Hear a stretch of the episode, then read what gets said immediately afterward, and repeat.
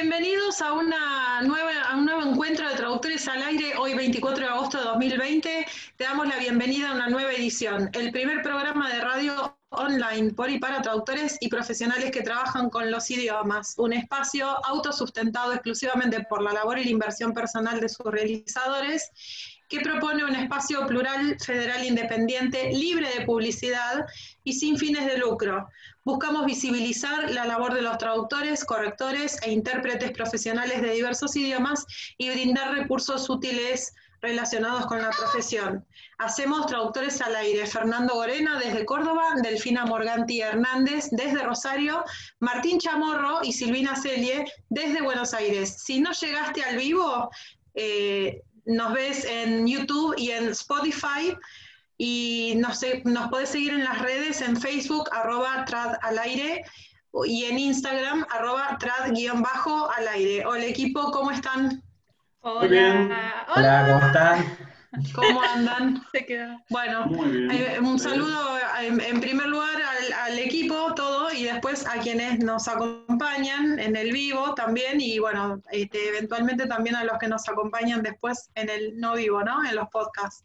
Eh, que se está, sí, se sigue sumando gente para, yo quiero creer que se acercan para buscar información. Eh, Informar y entretener es nuestra misión. Sí, entretener no sé, mira, pero informar es la nuestra. Si lo conseguimos, el público dirá.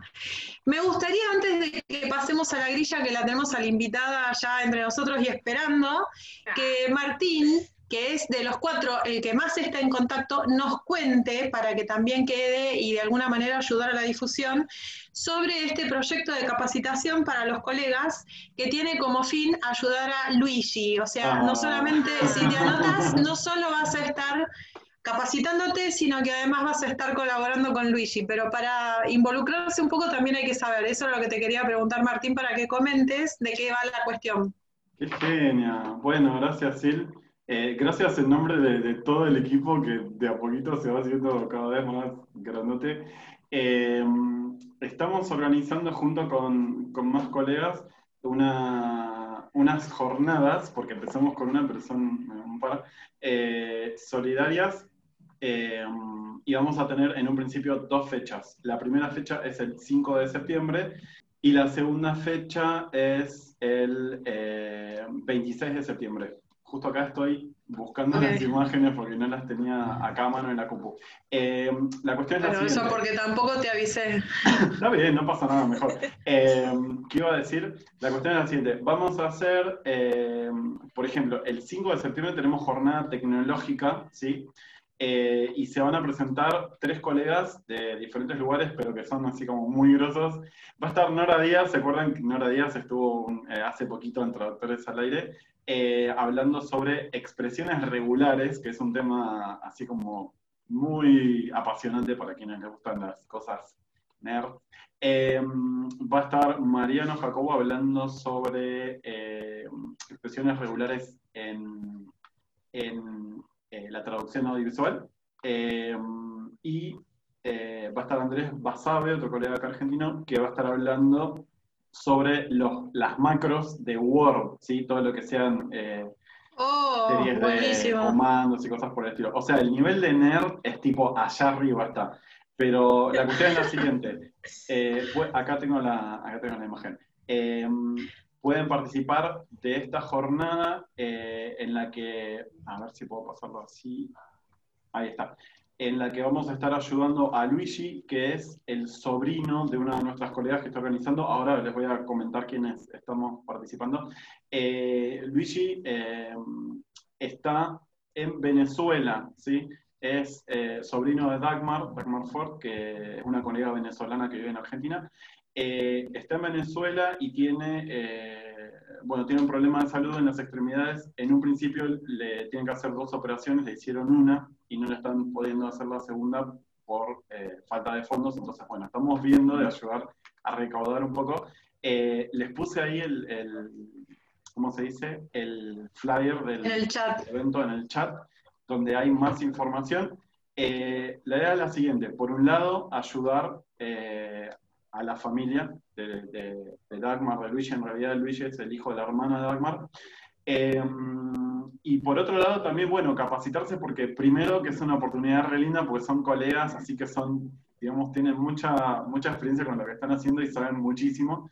Em, por otro lado, eh, también, bueno, vamos a tener algunos sorteos durante esta jornada, que es la de tecnología, y después se viene otra jornada el 26, que va a ser sobre traducción médica. Por ahora, no, digamos, no revelamos tanta información, sin embargo, hoy, sí, sin embargo, hoy a Pau se le escapó un nombre, así que voy a aprovechar acá y voy a, y voy a comentar. Si la, si la conocen a, Paz eh, Gómez Polledo, que es española, ¿sí?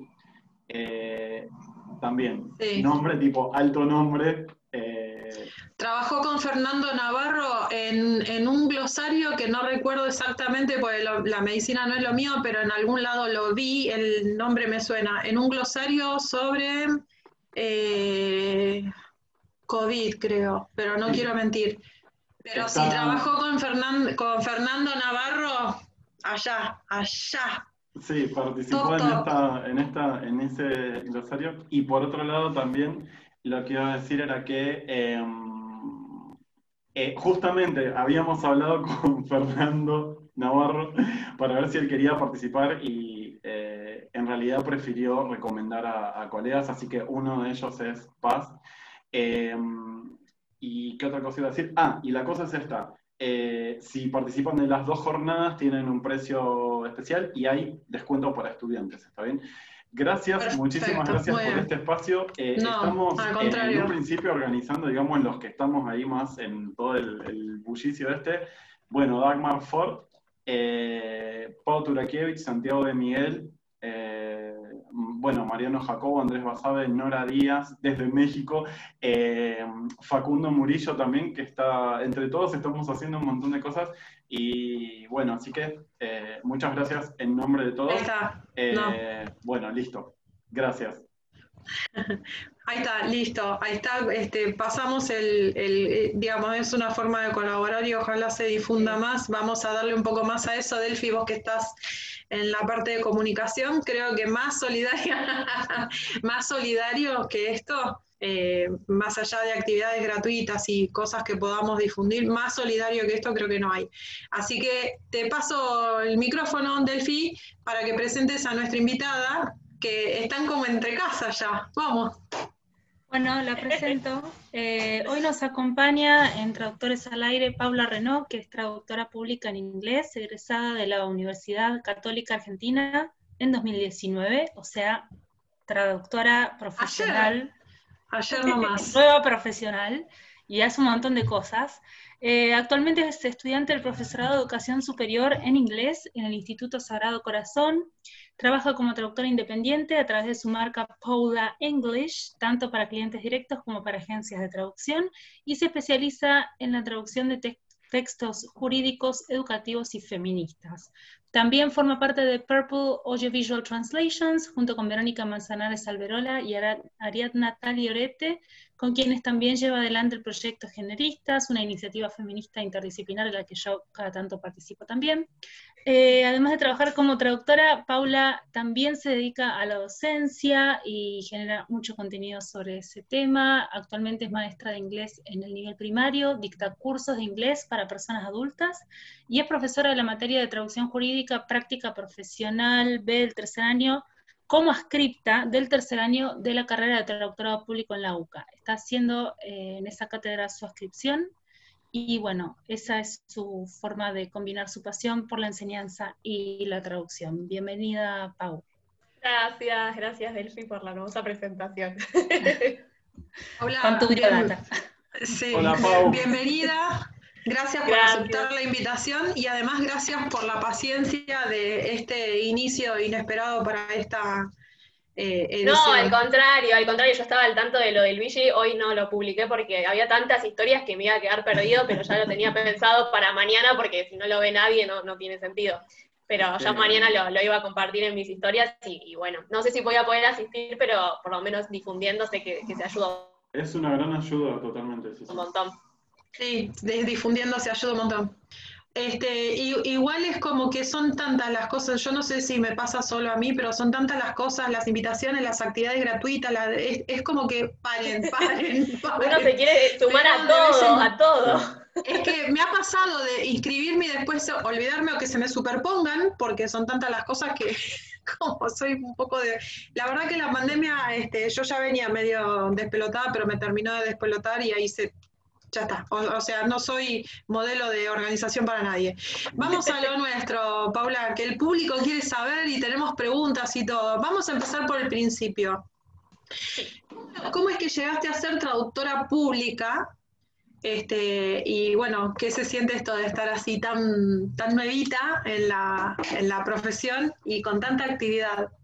Eh, bueno, yo cuando estaba en cuarto año de la escuela secundaria, tenía 16. Eh, ya ahí empecé, bueno, ¿qué voy a estudiar? Todo el mundo te pregunta, encima es como una represión, ¿y qué vas a estudiar? ¿Y qué vas a estudiar? Así, bueno. En quinto año estaba, em, me gustaba, por un lado, dije, bueno, me gusta estudiar, me gustaría estudiar letras, por otro lado decía, bueno, me, me copa el derecho, me gusta relaciones internacionales, era como que había un montón de cosas, decía, me gusta el inglés, pero no sé si para ser profesora, como que al principio yo decía, yo nunca voy a dar clases, como que no sé por qué lo tenía tan negado. yo decía, nunca voy a dar clases, no, no, nunca. Y, entonces dije, bueno, empecé a buscar carreras, yo no conocía mucho lo que era el traductorado público, obviamente sabía lo que era un traductore, pero no el traductorado público.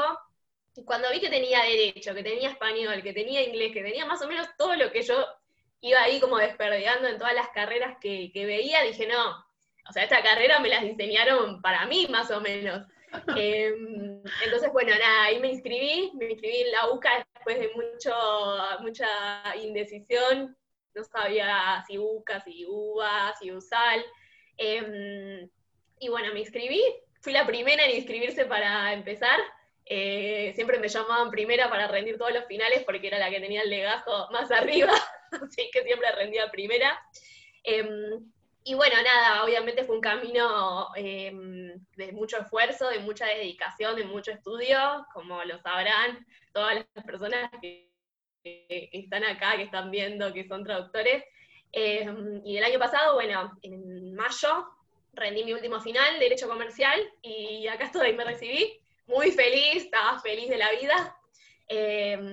y bueno, eh, ahí, digamos, fue como un cambio, porque ahora decís como, bueno, ¿y ahora qué hago?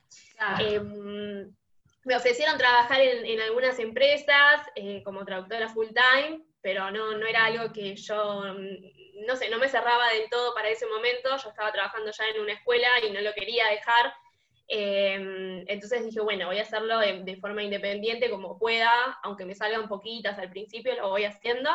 Em, y bueno, ahora hago un poco de las dos cosas y este año empecé el profesorado porque el año pasado que, empecé a trabajar en colegio me terminé de enamorar de la docencia. Em, y bueno, estoy haciendo el profesorado, así que por eso también un poco me especializo en lo que es el ámbito educativo porque nada, me encanta, me encanta y me, me, terminé de enamorar, así que estoy haciendo todas las materias pedagógicas y algunas cuestiones más. No sé si preguntarte por la traducción jurídica o ir directo al tema de la docencia. ¿Qué preferís? Eh, no sé, como, como te parezca a vos. Yo tengo una pregunta. Ah, bueno. Diga. Diga, diga, diga. Yo iba a preguntar, porque, eh, Pau, sonás así como que las dos cosas te reapasionan. ¿Tenés una preferencia, tipo, te gustaría dedicar más tiempo o...? Ah, es difícil. No, las tengo 50 y 50, pero re 50 y 50, re. Hay días que sí digo, ay, me gusta más traducir, y otros días, ay, me gusta más dar clases, pero la realidad es que no, o sea, me encantan las dos y me gustaría combinarlas las dos. Ahora, por lo menos, no sé, quizás en dos años me preguntás y te digo, no, no, no me gusta más una más que la otra, pero ahora no, es como que, que las dos me apasionan por igual. Bueno, re bien. Siendo que incluso dijiste, yo nunca voy a dar clases.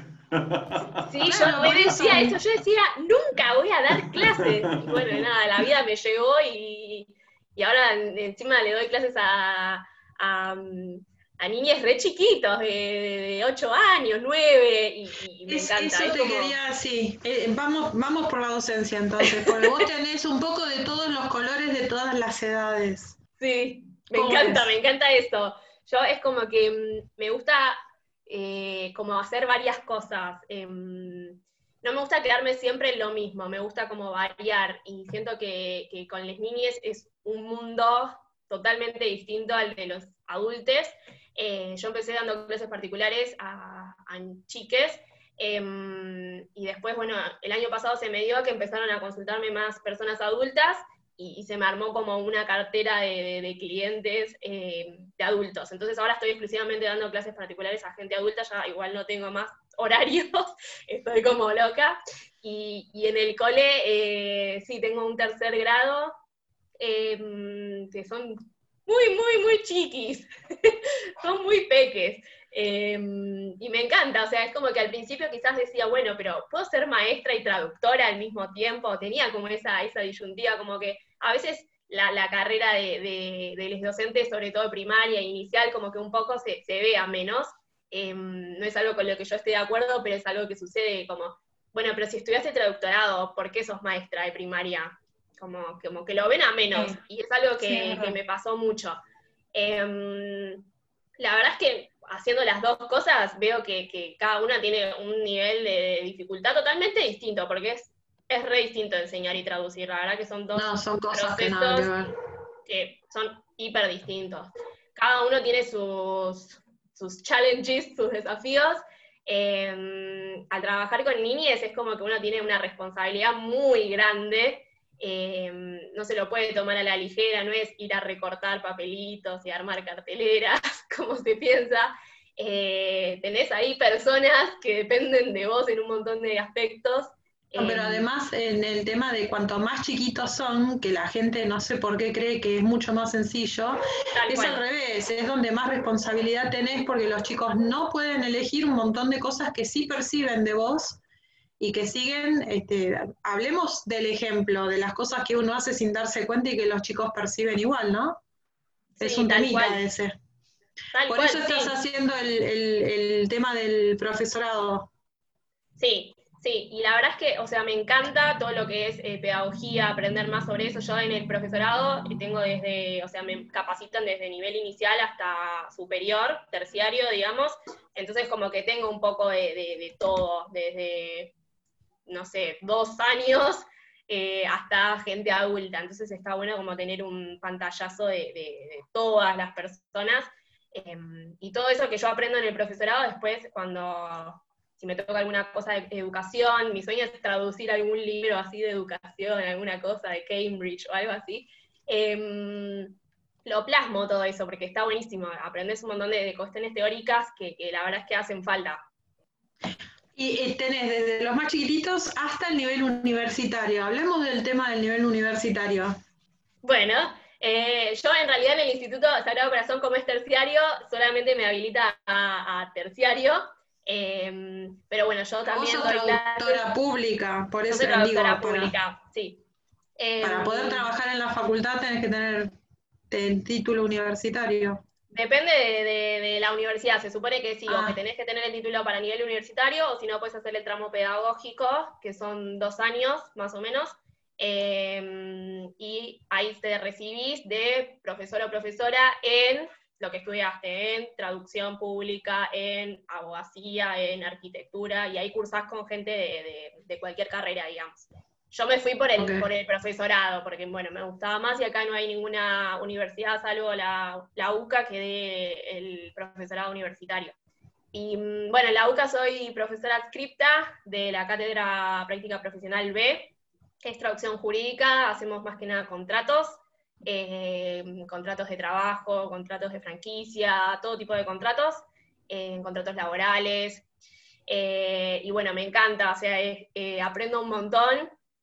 Tengo, digamos, la, profesora a la que acompaño, bueno, sabe muchísimo, ella también estudió varios años de, Derecho, entonces, bueno, tiene, tiene una gran trayectoria como traductora y, y eso me permite, bueno, aprender un montón al acompañarla me encanta como el, feedback de, con, los alumnos, sobre todo más, más que nada creo que hay solo un alumno hombre este año en esta cátedra, casi todas son chicas.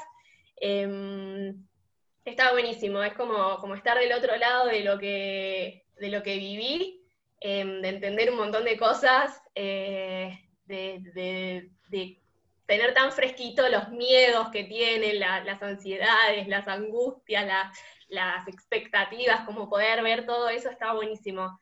Em, y tratar de, ayudar en lo que yo puedo, digamos, si, es, bueno, a veces me preguntan, ¿y cuál es la materia más difícil de toda la carrera? Y bueno, yo les doy mi opinión, qué sé yo.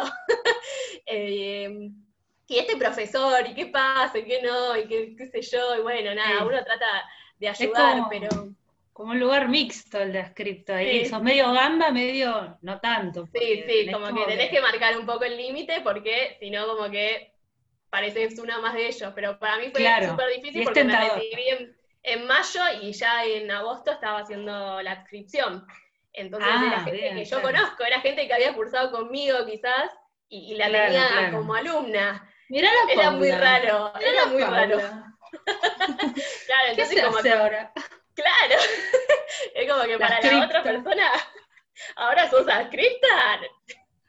Claro. Em, era gracioso porque después terminaba la clase y era, ay, ¿cómo estás? ¿Y qué, qué onda esto? Era como que era mi amiga quizás esa persona y ahora era como que yo estaba del otro lado.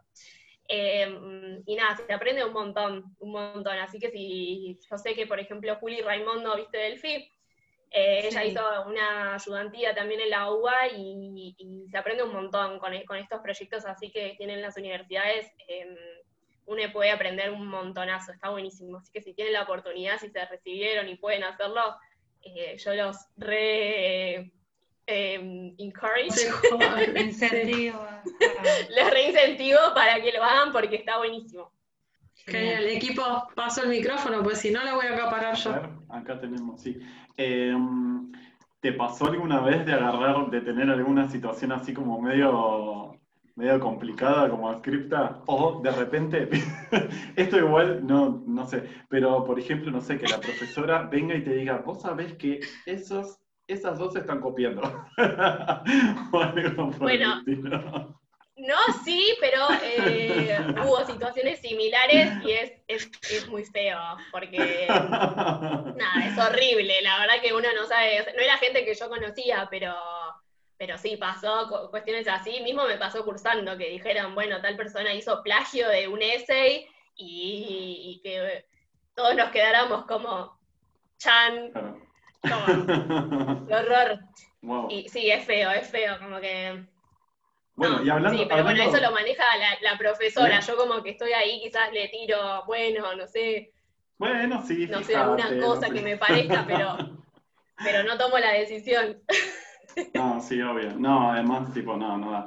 Eh, Pau, y de estar eh, con, digamos, con públicos de todas las edades, ¿qué es la cosa que te gusta de cada de cada trayecto, digamos. Calculo que cada, cada, cada una de las configuraciones debe tener algo especial para vos, por, tu, por la pasión que sí, ¿Qué, ¿Qué, podrías decir de eso?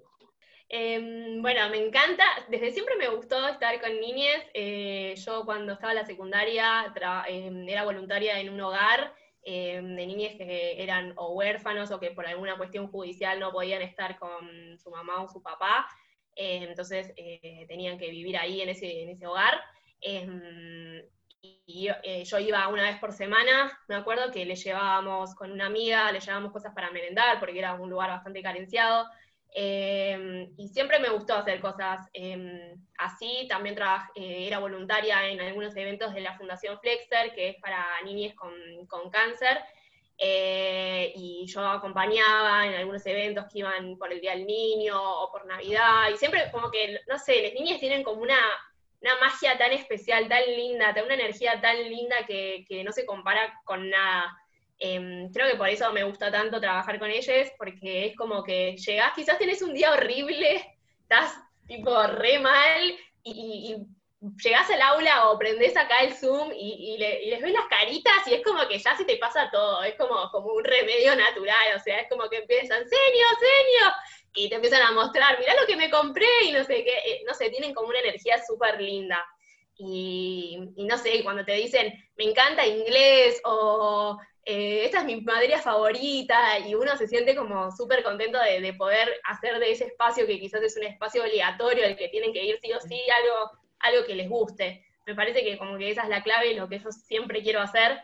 Em, eh, es eso, digamos, como tratar de, que un espacio que es obligatorio eh, sea lo más placentero posible, que se puedan divertir aprendiendo inglés, como yo me divertía cuando iba a la primaria y yo era fanática de inglés. Me acuerdo que una vez me castigaron y mi castigo era no ir a la clase de inglés, o sea,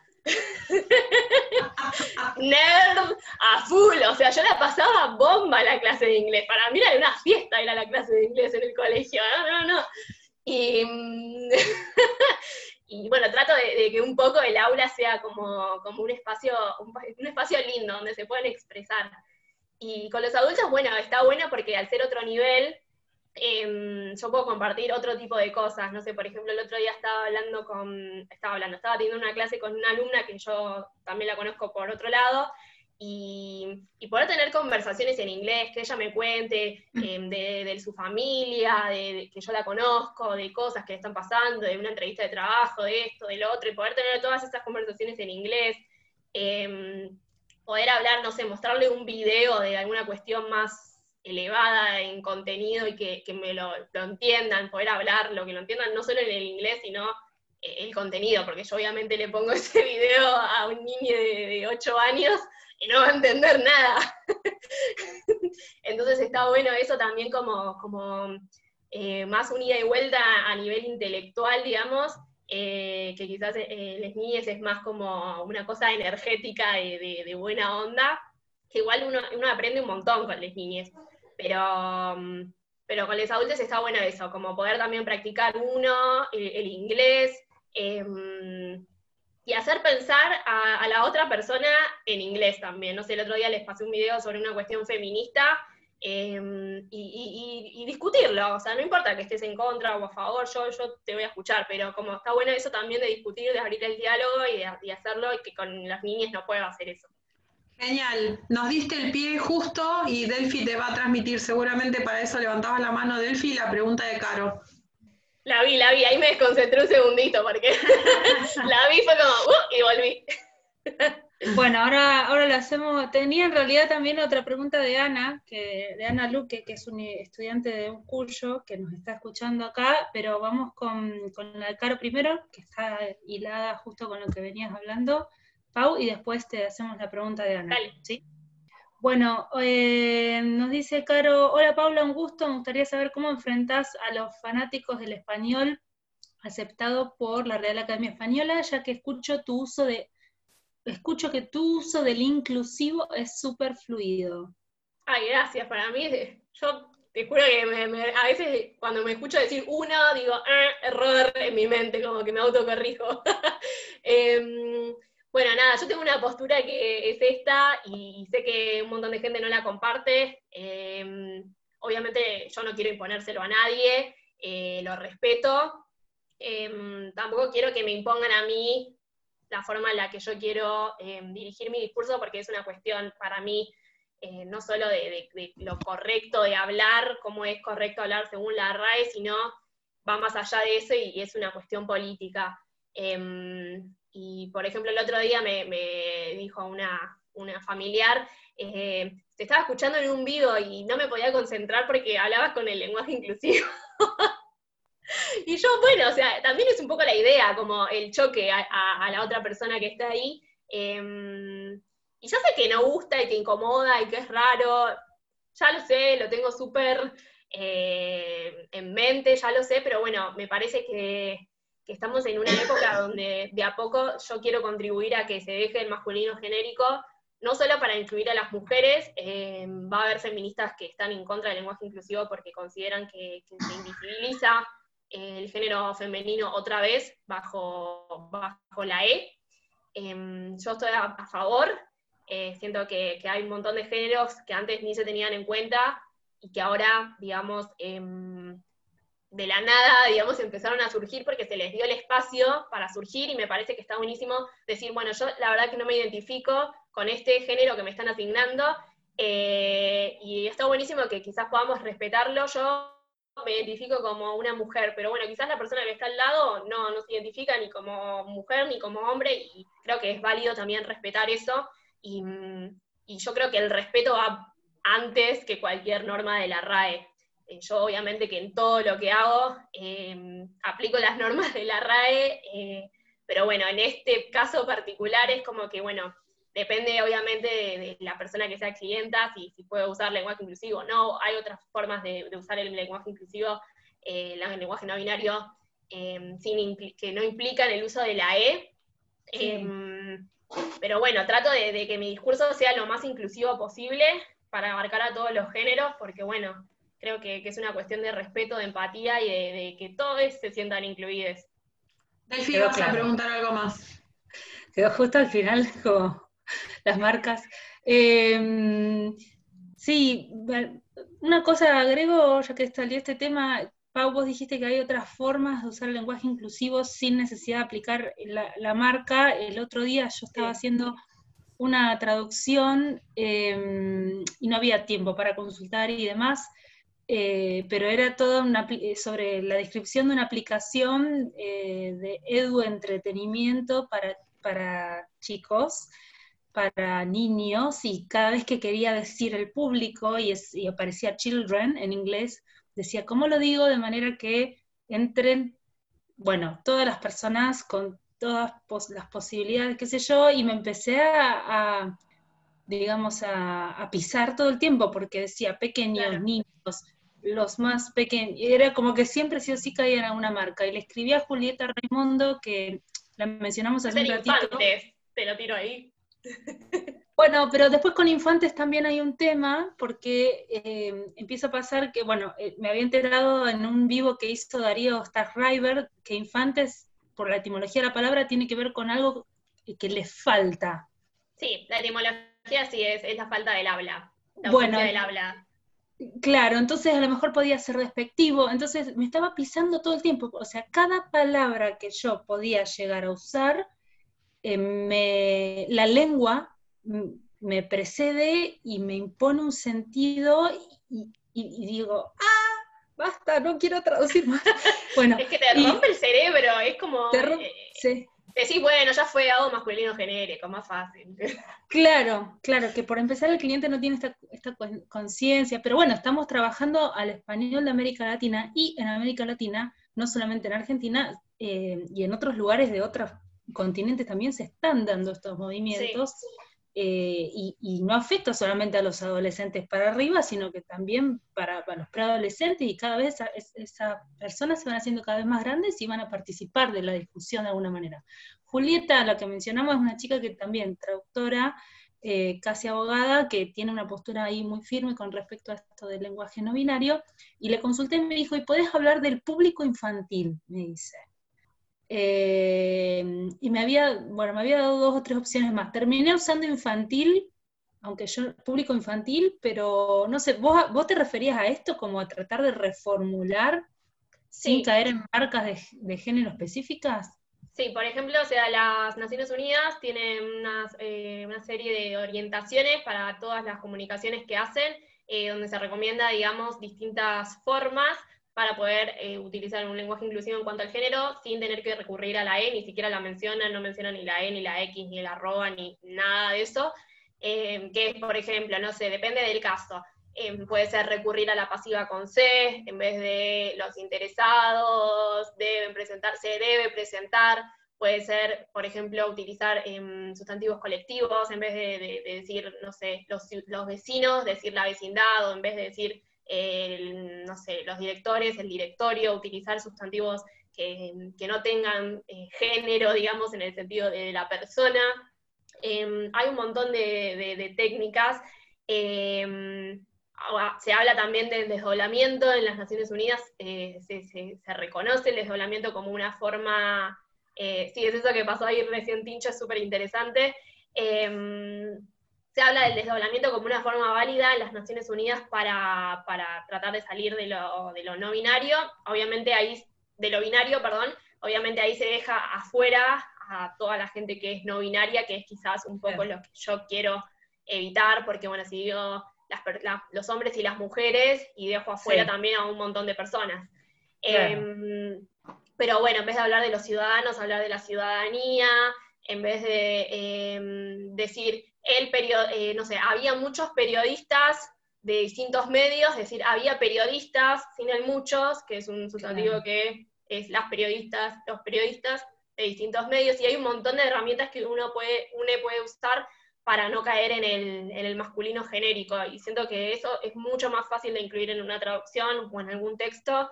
No choca tanto porque son cuestiones que están aceptadas por la RAE, eh, así que en ese, en ese sentido nadie va a tener problema con que uses había, había eh, periodistas de distintos medios en vez de había muchos periodistas. Em, obviamente todo depende del contexto, de lo que estés traduciendo, de un montón de cosas, porque quizás ese muchos se necesita por alguna razón. Eh, pero bueno, está bueno también tenerlas en cuenta para, para, tratar de hacer el lenguaje un poquito más inclusivo, si no se quiere usar el, el, tema de la E que puede chocar y que es difícil también. No creo que tanto por la edad, el otro día estuve haciendo un curso con Silvia Falchuk y Alita Steinberg, y, y la cabeza, como la tienen de construida, era impresionante, y son personas, digamos, mucho más grandes que yo, y me impresionaba, la verdad, la, la, la no sé, como la, la, mente abierta que tenían y cómo sabían tanto de un montón de cosas, era impresionante. Así que creo que, que si a uno le interesa, eh, es una cuestión de, de querer interesarse y, y, si de verdad piensa que mediante el lenguaje puede hacer un cambio en la sociedad, que yo pienso que sí, que el lenguaje forma nuestra forma de pensar y, moldea nuestra forma de pensar, entonces Em, creo que puede ayudar, ayudarnos em, a cambiar un poquito eh, algunas situaciones. Bueno, Silvia Falchuk, estás ¿eh? hablando de, una, de una colega calibre cañón. por eso, no, no, no, no, la admiro tanto. ¿Qué ibas a decir, Martín? Sí, que me, me parecería interesante, eh, bueno, Delphi mencionó cuando, cuando presentó a Pau, que, eh, bueno, que Pau, participás en dos proyectos que probablemente tengan mucho que ver con todo esto que hablamos, que es el proyecto Generistas y Purple Audiovisual Translations.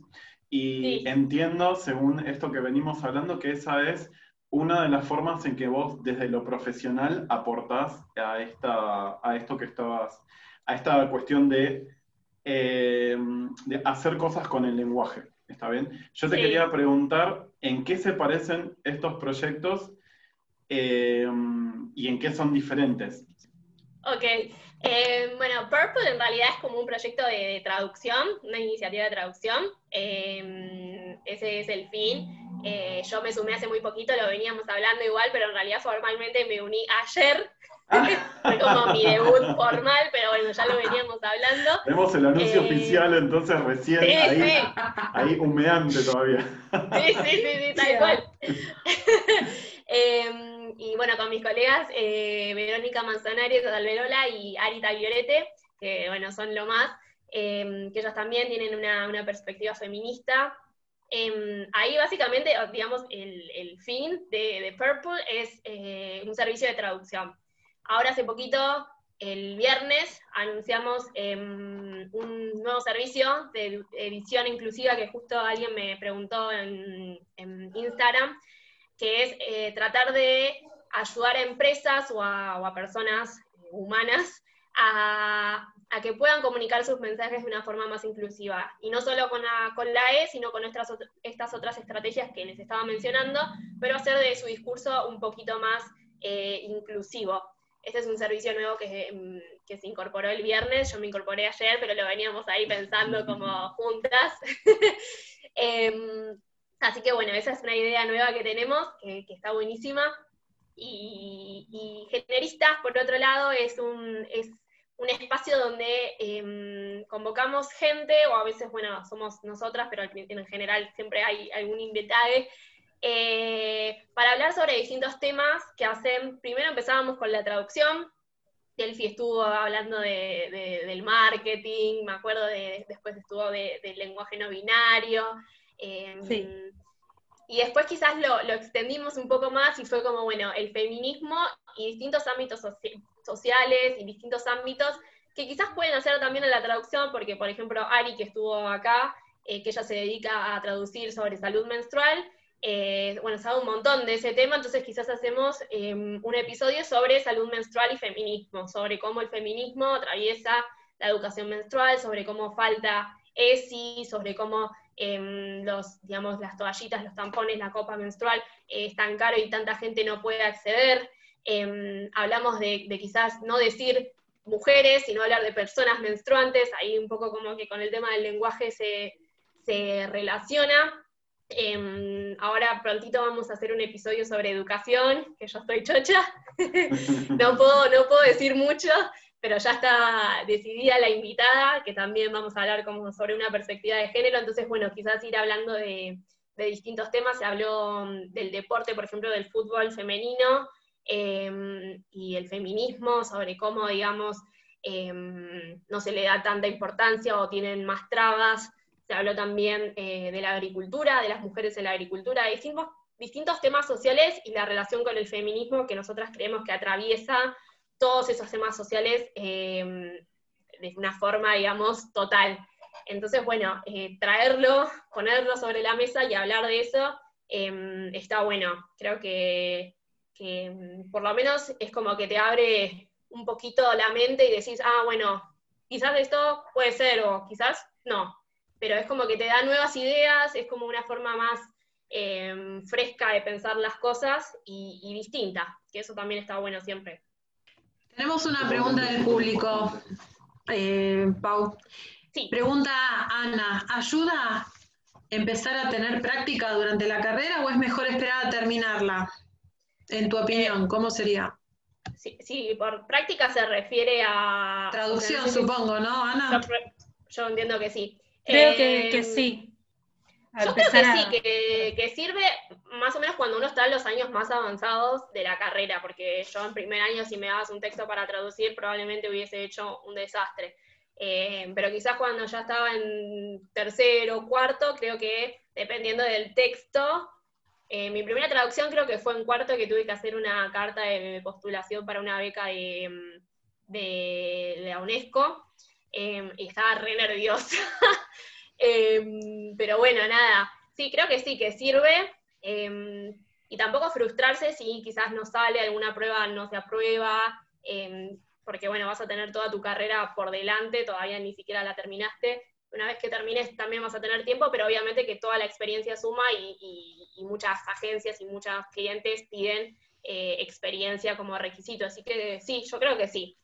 Bueno, en ese sentido, este, más de un invitado al programa en los años que hace que estamos al aire ha dicho lo mismo, así que sumamos una opinión más favorable para el tema de la práctica antes de recibirse, siempre que sea posible. Gorena, Gorena, a usted lo estoy mirando, Gorena, vayan tomando nota, empiece a practicar. Está practicando. Está, está, practicando. Sí, muy ya está trabajando. Muy bien.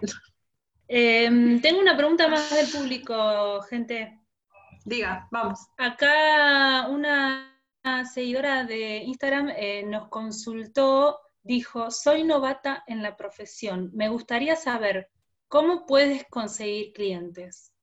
Em, bueno, creo que es como muy variado según la persona que te conteste, como las experiencias de, cada persona. Em, en general, en mi caso, yo traté de, de hacerme como una marca bastante, estoy tratando de hacer una marca como fuerte, de hacerme conocida por ciertos valores, de, por ciertas especializaciones. No tratar de abarcar todo, sino como ir tratando de especializarme, eso siempre lo van a decir todos los traductores, que te especialices, em, que no seas tipo pulpo y vayas queriendo agarrar un poco de todo. Em, em, y bueno, nada, creo que, que el networking es muy importante, por lo menos en mi caso, eh, fue una de las formas en las que gané más clientes, eh, por recomendación, digamos, entonces siempre eh, tratar de hablar de que sos traductores, de lo que haces, porque mucha gente ni siquiera sabe qué es ser un traductor público. entonces, bueno, explicar, educar, yo trato de, de vez en cuando subir, ahora que salieron las notas de, de La Nación y de ámbito financiero, bueno, ah, hice un video explicando por qué eh, traducir no significa traducir palabra por palabra, qué pasa si traducimos palabra por palabra, y ejemplos, sobre todo del ámbito jurídico, pero de, otros, de otras cuestiones así de la vida cotidiana también. Em, así que bueno, creo que eso, especializarse, mucho networking. Em, ¿Marca personal? y, eso, y marca personal, como hacer una marca. Así elegiste vos, por lo menos. Sí, sí, yo hice eso. Yo hice eso y, bueno, y recomendación que va a través del networking, cuando uno trabaja y, la persona queda contenta, después em, va a recomendarte. Pregunta, hablando de marca personal, tu marca es Pola, Pola English. ¿Cómo fue que elegiste Pola? Justo el otro día estaba hablando de esto porque me cambié el logo, porque yo tenía un logo hecho por mí en Canva, así nomás, y contraté a una diseñadora que me hizo un logo nuevo. Em, la verdad es que me da vergüenza contar esta historia. Em, creo que fue el año pasado, a principios de año, que yo ya había terminado de cursar, estaba trabajando en el colegio y quería tener em, más alumnos particulares. Entonces dije, bueno, me voy a hacer una página. Y dije, bueno, ¿qué nombre le pongo? Y no sé, me gustó Pola porque es como la pronunciación de Paula en inglés, Pola, y dije, bueno, Pola English, como que me sonaba pegadizo, mismo me acuerdo que me decían, ay no, pero Pola, no me gusta Pola, Pola parece hay una calle acá en, Mataderos que se llama Pola, me dicen, parece la calle, y yo, ah, bueno, ya fue, dejo Pola English, y me puse el color naranja, el color de Delphi, que es distinto igual. Mal.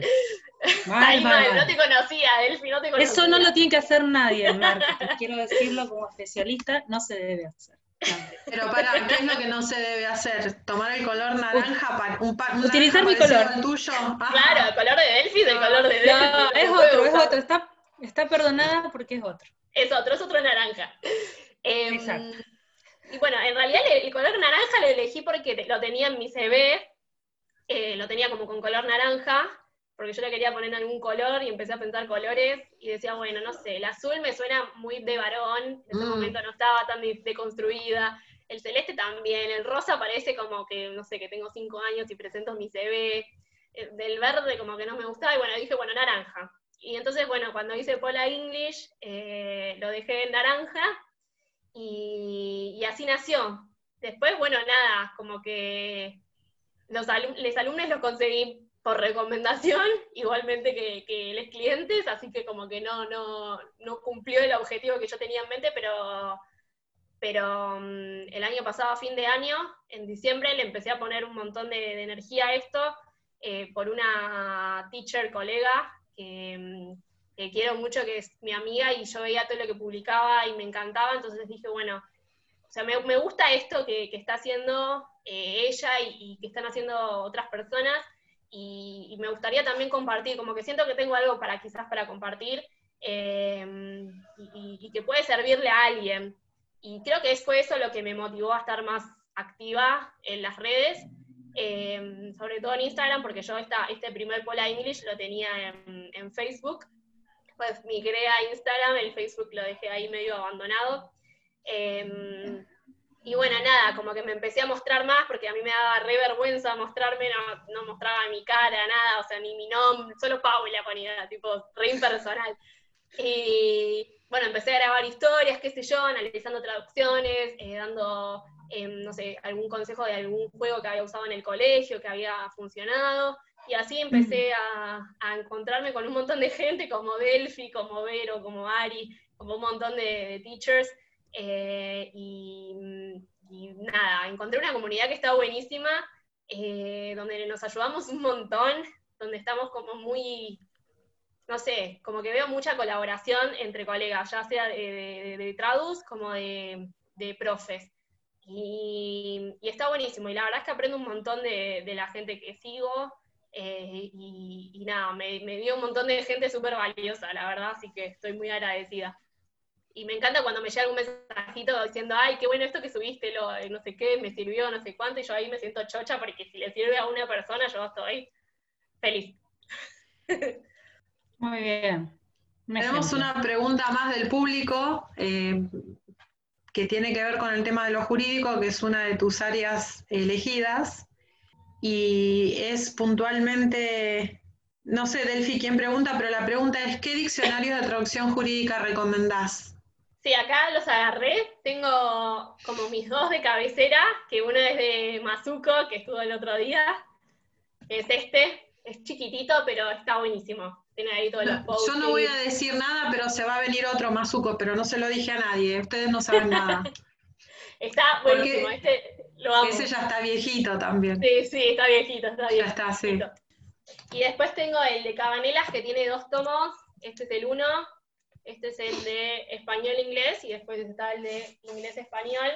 Son distintos, como que el Mazuco es más conciso, va más al, al, no sé, al grano, y quizás el Cabanelas es como que explica un poco más. Es como que tienen distintos objetivos. Creo que los dos como que depende de lo que estés buscando, como que quizás si no entendés muy bien de qué está hablando, este te va a servir más, porque es como que explica, eh, o te da quizás traducciones más explicadas.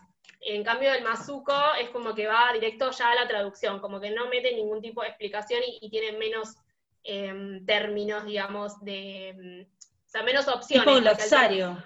Claro, es más como un glosario. Igual tiene. Eh, hay una parte de las notas que está en el medio que está buenísima porque tiene un montón de frases hechas, como, no sé, por ejemplo, in witness we are of, entonces te, dice cómo se traduce. Em, tiene muy, muy buena la parte de procesal, lo de Mazuco. Sí, sí, sí. ¿Preferís alguno de, los dos? Es que depende, o sea, si, si, no estoy tan segura de qué se está hablando, uso más el Cabanelas, y si como que ya conozco más y, quiero como ver eh, cuál es la traducción que se usa, voy más por este. Pero igual, o sea, en general consulto los dos y veo como si, si coinciden o no coinciden, y, después veo, digamos, investigo si, si no estoy segura en internet o lo que sea, pero estos son como mis dos de cabecera, el Mazuco y el Cabanelas. Eh, coincido con vos con el tema de Mazuco, con lo de Cabanelas tenemos para un programa, no lo puedo decir en público, así que no, me, voy, a callar. no, a mí me gusta, a mí me gusta. ¿Saben, ¿Saben cuál es el grupo musical favorito de Paula? Ni idea. ¿Qué pregunta? ¿Cuál será? El, que ella ama, el que es fanática. Yo creo que ni no sé qué vas a... Prepárense no sé ni qué vas a contestar, Delphi. ¿Les digo? Tengo miedo. Porfa. Amapola. Lo ama. ¿Existe amapola? Perdón que pregunte. Sí. Sí, creo que es de Santa Fe. Lo voy a buscar. No se me hubiera ocurrido nunca. Nunca. No sé ni qué hacer. Vas por la ruta 11 y doblás así y allá tocamos. Es una banda de cumbia pop. Ah, mira, Euge la conoce. Ahí está, Euge ratifica. Desde Rosario a partir del 2012 vienen actuando por todo el país. Cumbia pop. Bueno, está bueno saberlo. Gracias, Euge. Lo ama. Pola lo ama. Pola. Bueno, eh, volviendo un toque sobre los diccionarios jurídicos y le voy a preguntar a Fer, que, está ahí muy calladito siempre, Fer. Eh, vos estás estudiando para traductorado público. ¿Cómo es tu experiencia con el uso de los diccionarios que mencionó Pau recién? Son malísimos. no, el de Mazuco la verdad lo, lo, conocí acá por el programa. En clase no lo había mencionado. Y el otro diccionario que mencionó Paula tampoco lo conocía. Ya voy más. en la Facultad de Córdoba? Eh, tenemos a la profe que ella generalmente las clases son de, vemos, empezamos viendo traducciones de diplomas universitarios, secundarios, primarios, analíticos, y más en más clase dinámica, es buscar nuestros otros nuestros términos y armar nuestro propio glosario y compararlos con los que, con los que vemos en clases. Eh, va más por ese, por ese lado, más por nuestro lado de investigación que consultar un, un diccionario ya armado. Por eso solamente el, conocí el de Mazuco por comentarios, pero lo otro que menciona Pablo no lo conocí. Paula, vos estás haciendo la inscripción, eh, la materia, eh, perdóname porque no, no retuve el nombre de la práctica materia. profesional B. ¿Y cómo es esto? O sea, el programa tiene contenidos de traducción jurídica, me imagino, porque práctica profesional ya es de los últimos años. ¿Cómo, se, eh, ¿Cómo se maneja en, la facultad, en la UCA, el tema del trabajo del alumno en, lo que es la cuestión terminológica? Em, em, nosotros tenemos cinco materias de traducción, en intro y PPA es una cosa, y después en las otras, PPB, PPC y PPD es otra. Em, en PPB, que es la que estoy yo, eh, se permite utilizar glosarios hechos por, nosotros. Em, los podemos llevar, los podemos armar según las traducciones que fuimos haciendo y también podemos llevar todos los diccionarios que queramos. Em, se hacen, digamos, parciales donde no esté tal cual lo que vimos en la clase porque no tendría sentido, sino que te dé un poco más para pensar, para tener que eh, mirar el diccionario, buscar, em, mirar tu glosario, fijarte, como un poco más de investigación, tampoco voy a decir investigación porque no es que tenemos una computadora, sino que se hacen de forma escrita, em, pero está bueno porque es como que em, te hace investigar un poco y mirar, siempre hay un Black's Law para consultar, Em, que en la facultad está y eso está buenísimo. La facultad tiene una biblioteca muy grande con un montón de diccionarios, entonces eso eh, está buenísimo. Entonces siempre hay un Black's Law, alguna persona siempre lo compra y, podemos investigar eh, con las cosas que tenemos. No podemos pedir prestados diccionarios entre nosotros, em, pero todo lo que podamos llevar eh, se permite y los glosarios también se permiten. Bueno, no sé cómo será ahora con el tema de la pandemia, pero entiendo que el tema de no pedirse prestados los diccionarios tiene que ver con una cuestión de, de alguna forma, eh, evitar la deshonestidad académica, ¿no? Volviendo sobre esto que vos decías de los glosarios, ¿cómo, ¿cómo se trabaja o si los preparan a los alumnos en esta cuestión de cómo preparar un glosario? Porque el glosario tiene un uso muy especial y por lo tanto una preparación que debe estar orientada a ese uso. ¿Cómo, es? ¿Es solo el rejunte de palabras que van, eh, y, a vos también te pregunto, Fer, este, el tema de cómo trabajan eso, porque me llama, me llama un poco la atención el, abordaje que le dan a la cuestión terminológica, ¿no? Sí, eso depende, eh, por ejemplo, en intro y en PPA no se permite el uso de glosarios, y en una de las... hacen ustedes. Claro, pero no, no, no te dejan llevar, solo puedes llevar diccionarios eh, ah, físicos, así, no te dejan llevar nada hecho por vos. Em, ya después en la que yo estoy PPB, sí, em, lo que recomiendan, por ejemplo, yo la profe con la que estoy siempre dice que nunca pidas prestado glosarios, que los glosarios los armes vos con tus cosas, porque siempre que pedís un glosario prestado, no sabes por qué esa persona puso esta cosa en ese lado, quizás qué es lo que estaba pensando, qué es lo que relacionó, o quizás por, puso eso porque se le ocurrió, o que entonces que cada uno haga su glosario, que es preferible no tener un glosario que tener un glosario ajeno que no tenés ni idea de dónde saca las cosas. Em, y en teoría es ir viendo, digamos, lo, que se va traduciendo en la clase e ir em, tratando de ver quizás frases más hechas, que uno tiene dudas, em, cuestiones más terminológicas que son como más más lineales, quizás en un punto, y que pueden prestar a la confusión. Entonces, eh, no es que te permiten poner, no sé, una cosa así de glosario en el otro lado, o sea, un párrafo entero, no, o sea, son expresiones o, phrasal verbs o verbs o un sustantivo, una cosa así, no es que te dejan poner un, párrafo entero y después al lado traducido, porque no, no tendría mucho sentido. Eh, así lo trabajan en, ¿Hay una, supervisión sobre ese proceso? O sea, ¿ustedes hacen alguna entrega parcial y se les hace una devolución o algo? ¿Cómo es? No, no, o sea, cada uno hace su glosario y bueno, las profesoras están ahí mirando, obviamente pueden pedirte tu glosario para ver qué es lo que tiene. Em, es como que, bueno, nada, se supone que a nivel universitario eh, uno pensaría que, nadie se va a copiar, aunque lamentablemente esto sucede y sucede en todas las universidades. Eh, no es que uno se lo manda, sino que uno hace cada uno su glosario eh, y lo puede, la profesora te lo puede pedir en cualquier momento del parcial, si ve algo raro, te puede pedir incluso el diccionario por si tenés alguna cosa rara.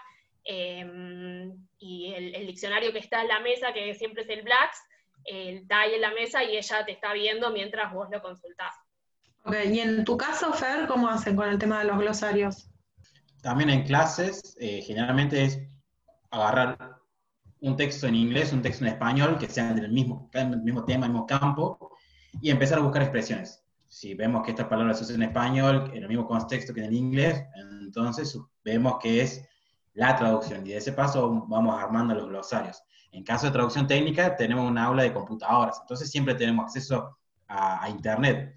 Y los exámenes cuando eran presenciales, lo hacíamos ahí también, teníamos nuestros rosarios, pero en ningún momento eh, la profesora pedía para ver qué agregábamos, qué no, si estaba bien lo que buscábamos, era eh, cada uno armaba suyo.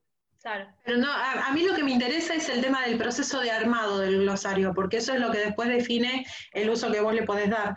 Y como ustedes después en los exámenes lo usan, eso me llamaba un poco la atención, que, no fueran directamente con, con la cuestión de la búsqueda en los diccionarios y, que se les permitiera el armado de glosarios. Porque el armado de glosarios, eh, em, bueno, podemos hacer otro programa al respecto, porque si no, el resto del equipo va a quedar afuera, pero es un tema sensible para las áreas de, especialidad.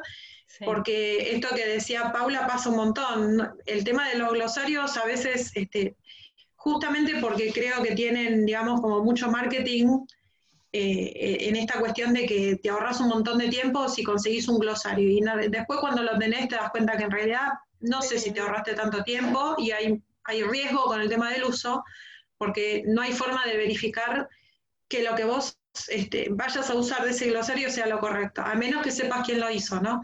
Pero bueno, cada glosario, o sea, el armado del glosario tiene cuestiones que hay que atender para que, quede bien y, no es un uso indiscriminado, este, me bajo cualquier glosario, pues total, ah, minería, me bajo este, listo, ya está.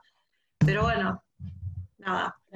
No, en general nosotros los armábamos sobre la base de, los, de, los, de, las traducciones que hacíamos en las clases. Eso era lo que agregábamos, que ya estaba corregido, digamos, por la docente, que sabíamos que, que la docente consideraba que eso estaba bien, y obviamente, bueno, hay palabras que depende mucho del contexto, pero bueno, Sí, hay, para hablar, hay para hablar largo y tendido sobre el tema de la docencia en el traductorado público. Me gustaría poder abarcarlo, pero para eso necesitaríamos gente que esté especializada en el tema y no necesariamente que estuviésemos todos de acuerdo, que creo que hay que abrir un debate, hay que abrir la docencia, eh, sí, sí, yo no lo dejaría circunscrito al traductorado público. no, pero ¿cómo se enseñar traducción? Es el, área que a mí más me interesa, ¿no? El tema de lo que es traducción jurídica. Después sí, obviamente. A mí literaria, por ejemplo.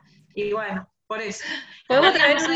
Podríamos hacer este, una, una suerte de, de, saga, empezar con docencia en traducción y después vamos particularizando este, porque veo que hay mucha disparidad en las diferentes universidades y después todos somos traductores públicos y entonces no entiendo por qué, teniendo tanta cosa diferente, eh, cómo es que llegamos, que no, estoy diciendo que esté mal, por caminos diferentes se puede llegar al mismo resultado, pero me da que dudar en, en alguno de los caminos que se toman, ¿no? Eh, en la Universidad de Córdoba sé que está Marta Badubi y que en ese sentido ella trabaja sus propios glosarios y he tenido oportunidad, porque Marta en ese sentido es súper generosa.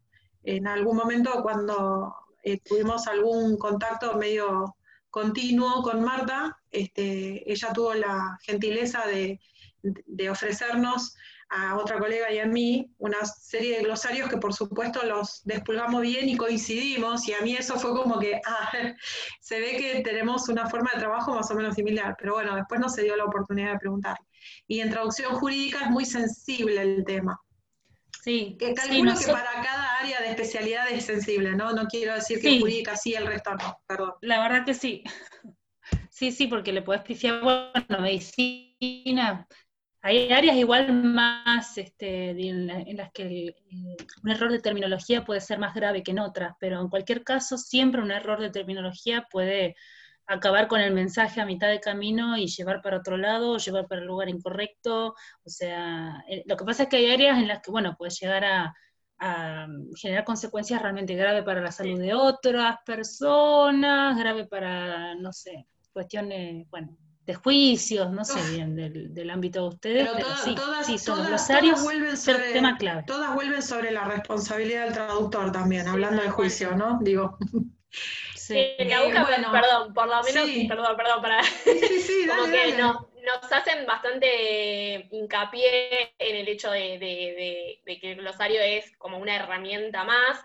Em, que no va a estar todo ahí, por eso, digamos, en los parciales eh, no, no se ve lo mismo que está en el glosario. Quizás llevaste el glosario y lo usaste una vez para un término repavo y no lo usaste más. Em, como que nos hacen mucho hincapié en el tema de, la importancia, digamos, de buscar, de investigar, del contexto, de todo.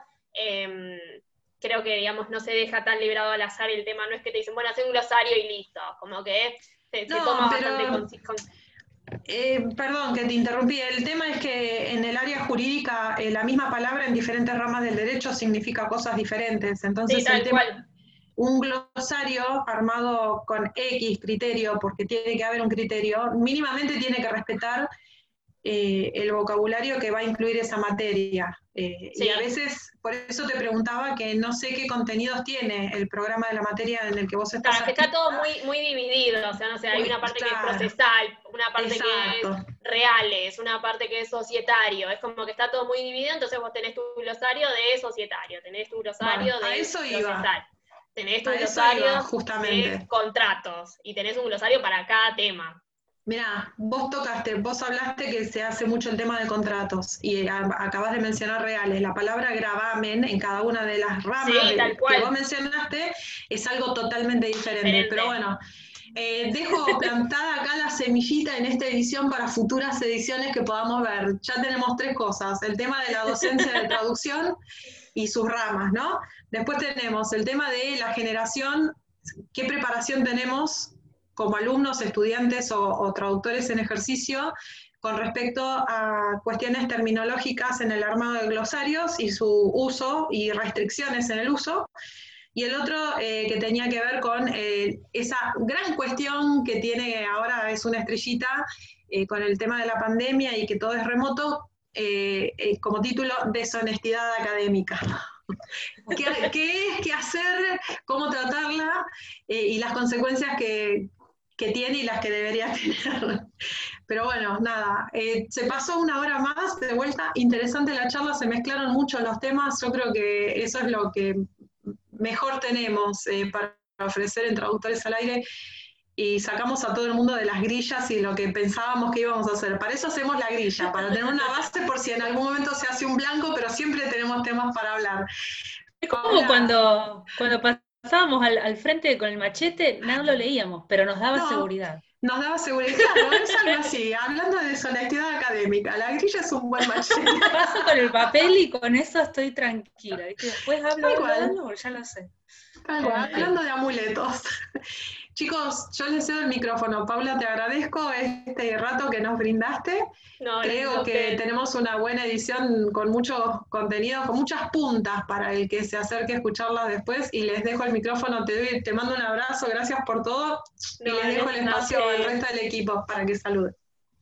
Bueno, también yo agradecerle a Paula por aceptar la invitación, por... Ah, recorrer toda esta variedad de temas con nosotros sin, sin oponerse a ninguno. Eh, y bueno, quiero felicitarte, Pau, también porque se nota que, a pesar de ser nueva profesional, eh, sos muy consciente de cada paso que das, aprendes rápido, sos como una esponja en ese sentido, o eso se percibe, en tu contenido se, nota el compromiso, vos ya definiste tus áreas de interés y sos coherente con eso y creo que vas por muy buen camino este, y, me parece un caso muy interesante para todos todas las personas que estén iniciándose en el mercado de la traducción o de otros mercados. Así que felicitaciones. Gracias, Delphi. De nada. Qué lindo. Un gran ejemplo, un gran ejemplo. ¡Ay, gracias! ¿Quién soy? Era Madonna. Bueno, muchas gracias. gracias. Colateral de tu visita al programa. necesitamos, necesitamos más, eh, desde mi punto de vista, más profesionales que jóvenes que vengan a encarar la profesión con, este compromiso y esta oh. seriedad. Por eso yo hablo de que para mí sos un ejemplo, mm. ¿no? Eh, todo lo que hago, como que me, me, comprometo al 100%, es como que es como soy yo. Sí, de manera responsable, seria, eh, comprometida, todos esos valores se ven, se ven en, lo que haces. Y yo no te conozco personalmente, te conocí este año hace poco, así que eso me parece algo muy destacable.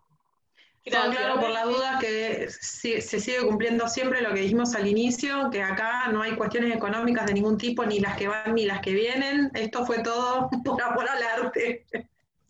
Sí, tal cual, les agradezco un montón por esta oportunidad para contar. Yo decía, después de Mazuco, ¿qué voy a contar yo? ¿Qué voy a tener para contar? No tengo nada. Pero bueno, nada, les agradezco y me encanta el programa. Gracias, Paula. Eh, aprovecho lo que acabas de decir y prometo que con esto cierro, chamo. Eh, el tema de la plurivocidad en la traducción, que es un trabajo que lideró Delfina, eh, es lo que definimos, lo que buscamos, y básicamente es una forma corta de decir muchas cosas, eh, entre ellas que el equipo incluya a alguien que todavía esté estudiando y que todavía no se ha recibido, también tiene que ver con la plurivocidad, porque no solamente las cosas que uno escucha, sino también las inquietudes que uno puede tener al respecto y tener dónde preguntar. Es, es, un tema, ¿no? Esto de que vos decías al inicio, de que al principio no mostrabas tu cara, solo ponías Paula, que te daba mucho, mucha, mm, mucho pudor mostrarte. Eh, yo lo dije toda la vida, creo que es una característica general de los traductores. Estoy hablando en general de nadie en particular. El traductor es traductor y se siente cómodo frente a una compu con su laburo y adelante con todo y el resto, bueno, no importa, después veremos. Y no por nada, Delphi me va a corregir en esto, eh, no por nada tenemos esta cuestión también que nos cuesta un poco el tema del marketing. En general, la personalidad del traductor no es una persona... Eh, que se dé fácil al marketing, a mostrarse y a salir, a difundir, a hablar y decir. Así que es importantísimo esto de que vos, esto que dijiste sola, sin que nosotros preguntáramos, que vos creías que después de Mazuco, ¿qué ibas a decir? Yo creo que todos tenemos algo para decir. El tema es que en este momento hay algo que atenta contra esta libertad tan libre de expresión, valga la redundancia, lo dije a propósito, que es el tema de que todos tenemos, o muchos, muchos, no sé si todos, pero muchos tenemos acceso a Internet y no todos los que tenemos acceso a Internet tenemos algo importante que decir. Y voy a cortar acá porque me va a salir la personalidad ácida que me caracteriza en mi casa. Y hasta acá polémica, siempre, Silvira está cerrando siempre con polémica. O polémica o emoción, es así ella. Bueno, qué sé yo, no sé, es lo que va saliendo, no tengo un orden, pero bueno. Son eh, contenidos reales, contenidos reales. Perdón, yo lo digo desde una este, posición tal vez muy personal. Yo lo que veo es que todos tenemos algo para contar en tanto y en cuanto eso que vos tenés para contar a alguien le sirva, que era lo que decía Paula, y, y subrayo y sostengo, porque realmente eh, soy consciente de que ahora hay una pluralidad inagotable de cosas y no todo lo que está para ver está bueno, eh, pero eso lo juzga cada uno, ¿no? Entonces, cuando encontrás algo posta, genial. Y cuando encontraste algo que le metiste tiempo para verlo, analizarlo y, resulta que no te resultó, este, hay gente que debería hacerle un bien a la humanidad y mantener la boca cerrada. Pero es una opinión personal que tiene cada uno. Ah, sí, perdón Delphi que lo diga, pero es así.